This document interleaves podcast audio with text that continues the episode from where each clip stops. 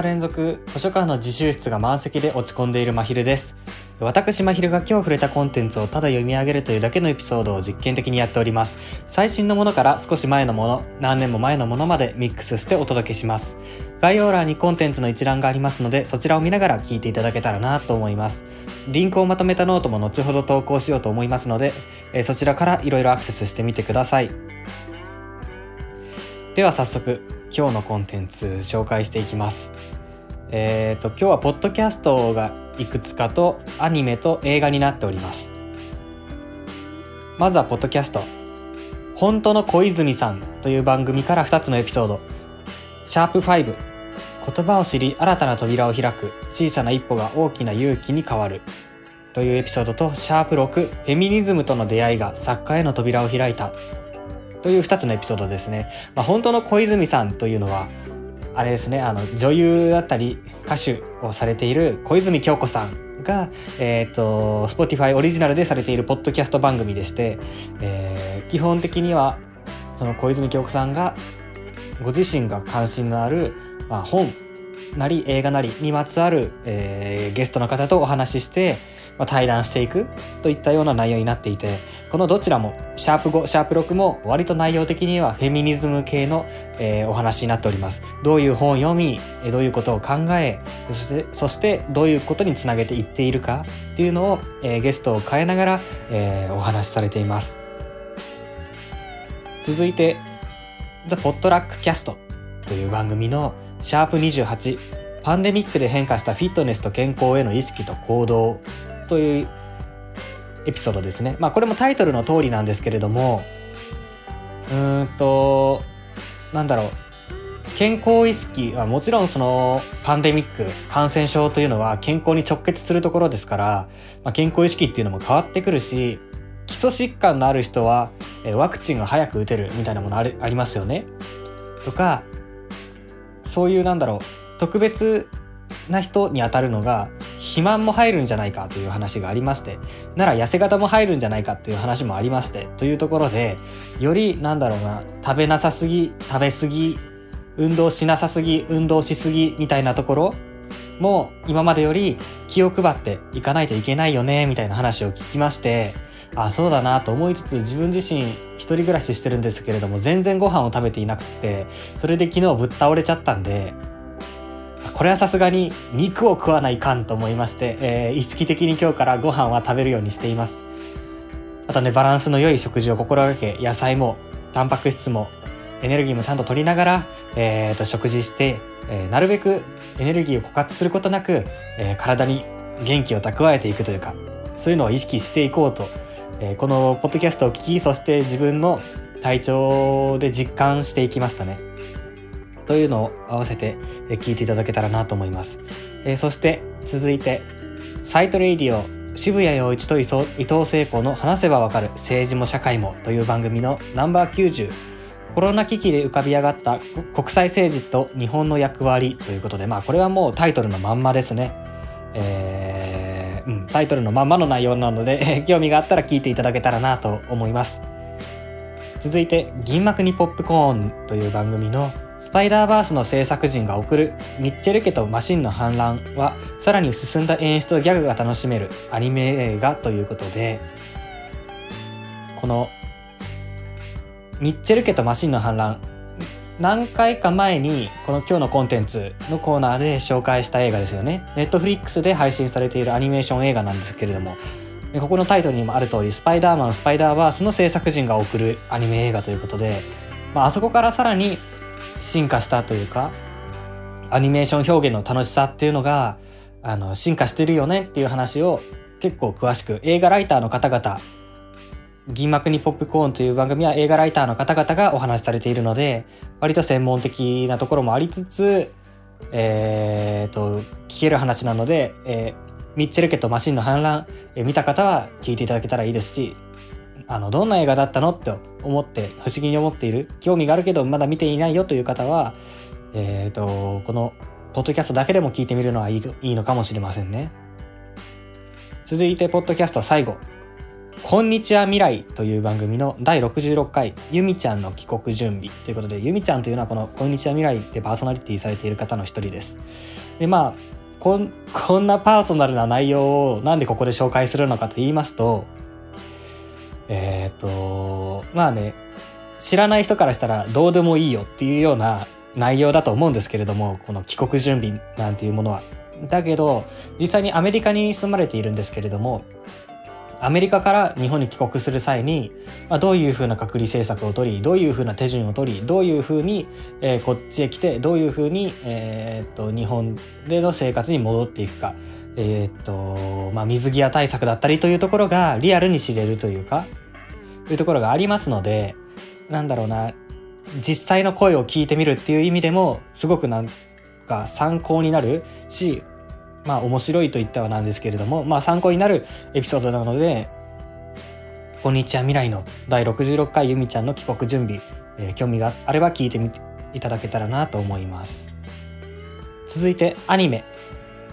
アニメシリーズですね「ゴジラシンギュラポイント」これご存知の方いらっしゃるかな？と思うんですけれども、まあ、ゴジラの完全新作アニメーションシリーズですね。えー、僕自身、まあ、この作品の存在自体は知ってたんですよ。というのもこれネットフリックスでも配信されていますし、えー、地上波でも放送されているアニメシリーズなんですけれども、まあ、あのネットフリックス見ていたらこれがしょっちゅう出てくるので、えー、っと知ってはいたんですけれどうんゴジラあんま興味がないんでなあなかなかなかなか見る気が起きなかったんですね。だったんですけれども昨日たまたまぶっ倒れてでも寝るにも寝れなかったんで何もできねえやっていうので、えー、とこのゴジラシンギュラポイント見てみたんですよ。だからこれがねめちゃめちゃ面白い。始まった、えーと、エピソード1を再生した瞬間に詩の朗読がまあ子供の声で始まり何人かの子供が詩を朗読するんですね。でその声に重なってえっ、ー、となんかよくわからんよくわからん抽象的な文章をひたすら読み上げられるんです。でそれも読み上げる人の声がどんどん変わっていくと。でその音声のバックにさらに重ねてえっ、ー、とわけのわからんことをメモしたなんだろうなメモ帳というかデッサンというかノートが、えーと、矢継ぎ早に移っていくという、まあ、この3つのわけわからん情報が一気に再生した瞬間に押し寄せるっていうそのキャパオーバー感で僕は興奮してしまいましてあこれは絶対面白い面白いアニメになるぞと、えー、感覚的に言えばシュタインズゲートに出会った時と同じ感じですね。シュタインズゲートというアニメも結構有名だし見ている方多いと思うんですけれどもまあそういうのに近いなんだろうな SF 的科学的そして時間とか空間とかそういうような興奮があります。そうなんですよ。時間空間的な要素が入ってくるんですよ。ゴジラに。モンスターパニック映画じゃないんですね。この生物たちがどうやって来たか。この生物たちが出している物質。とか構成している物質っていうのがもしかしたら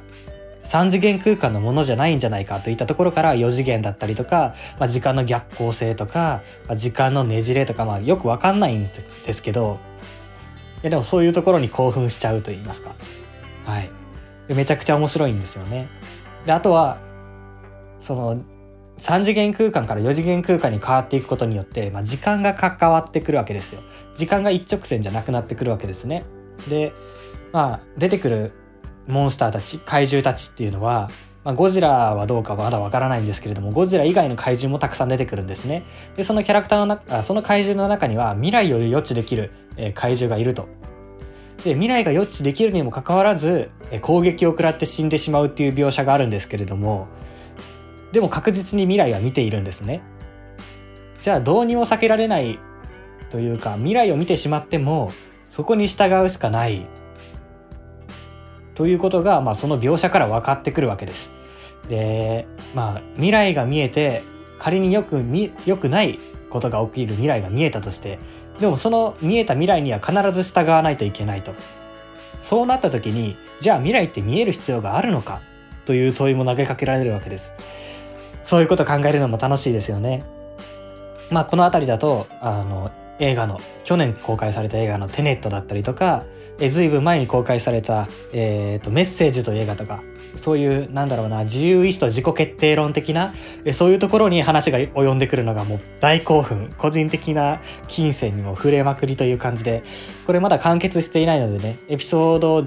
全部で13話あるみたいなんですけれどもネットフリックスで第8話まで放送されて配信されていましてまだまだねゴジラも本体が顔まだ姿を現していないという感じがするのでこれからでも全然間に合いますので、えーと、見れる方は見ていただけたらなと思います。そして最後に映画。これもアニメーション映画なんですが冴えないヒロインの育て方フィーネという映画ですね、まあ、冴えないヒロインの育て方というのは、まあ、割と有名ななんだろうなハーレム系映画といいますか。で知っている方も多いと思うんですけれども僕自身こういう類のアニメーションってあんまり見てこなかったんですよね。で今まで全然見てこなかったんだけども去年2020年に緊急事態宣言とか、まあ、そういうのもありまして学校が、え大学がオンライン授業になったんですよ。でまあ1年目のオンライン授業なんでほとんどやることもたくさんあるわけじゃないしでめちゃめちゃ時間あるしっていうのでこの冴えないヒロインの育て方なぜか一気見したんですよね。でめちゃくちゃ面白くってうんなんかすごくバカらしいバカらしい設定なんですよ。すっごくバカらしい設定なんですよ。なんだろう。男子高校生のうんとザオタクな男子高校生がえっ、ー、と部活を作り部活というかサークルを作りそこでまあ最強のギャルゲーを作るって それでな仲間を揃えていき仲間は全員女子なんですけれども。絵絵が上手な人とか、えー、と脚本が上手な人とか、えー、音楽が作れる人とか、まあ、そういうのを揃えていき、まあ、最強のギャルゲーを作るという、えー、そして作ったのをあれですね、えー、とコミコミケコミケに出展するというところまで行く、えー、とアニメーションなんですけれども。なぜかね胸が熱くなるんですよそのコミケに行った時とかね。ちゃんとなんかスポーツ漫画に近いような達成感と胸の熱さとそして仲間友情の熱さみたいなものを感じられる。あーラブコメってこういう要素もあるんだっていうのを知り今まで避けてきた分あなんか面白いんだなっていう思いまして。それの、えーと、続編にあたる劇場版ですね。冴えないヒロインの育て方フィーネ。まあなんか嘘だろっていうか教科書のようなハーレム要素満載だったんで笑ってしまうような展開の連続だったんですけれどもなんかね嫌なところに進むことなくなんか最適解を出していくような アニメーションだったんでそういう意味での楽しさはありました。もうこうなってほしいというところに必ず行ってくれるそういう映画でしたね。あとはなんでこんな主人公に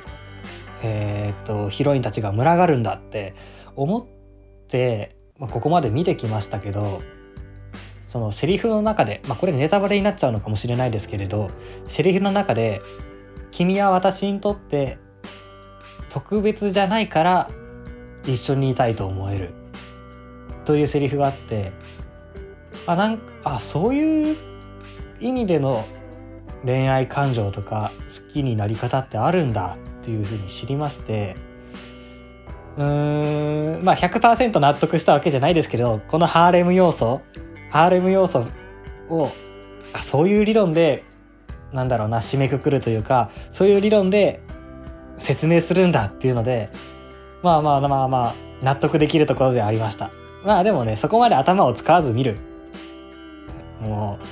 う、まあ、アホやんって言って笑いながら見るそういう映画とかアニメなのかなと僕は思っているのでえっ、ー、ともう頭使うようなものを聞いたりとか見たりとかするの疲れたよと。うん、でも何もしないのもなんっていう人は、えー、この冴えないヒロインの育て方えー、アニメシリーズから映画版「フィーネ」にかけて、えー、見ていただけたらなと思います。本当に何も頭使わず見れるので。逆にゴジラシンギュラポイントは頭を使って見たいなっていうところがあるのでそういうところの使い分けもね、えーと、ニーズに合わせて見ていただけたらなと思います。えっ、ー、と今日のコンテンツは以上になります。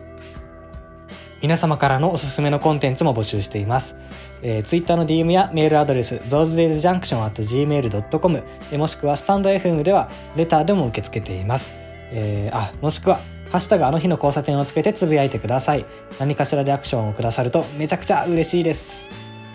めちゃくちゃ嬉しいです。はい、それではまた次回お会いしましょう。まひるでした。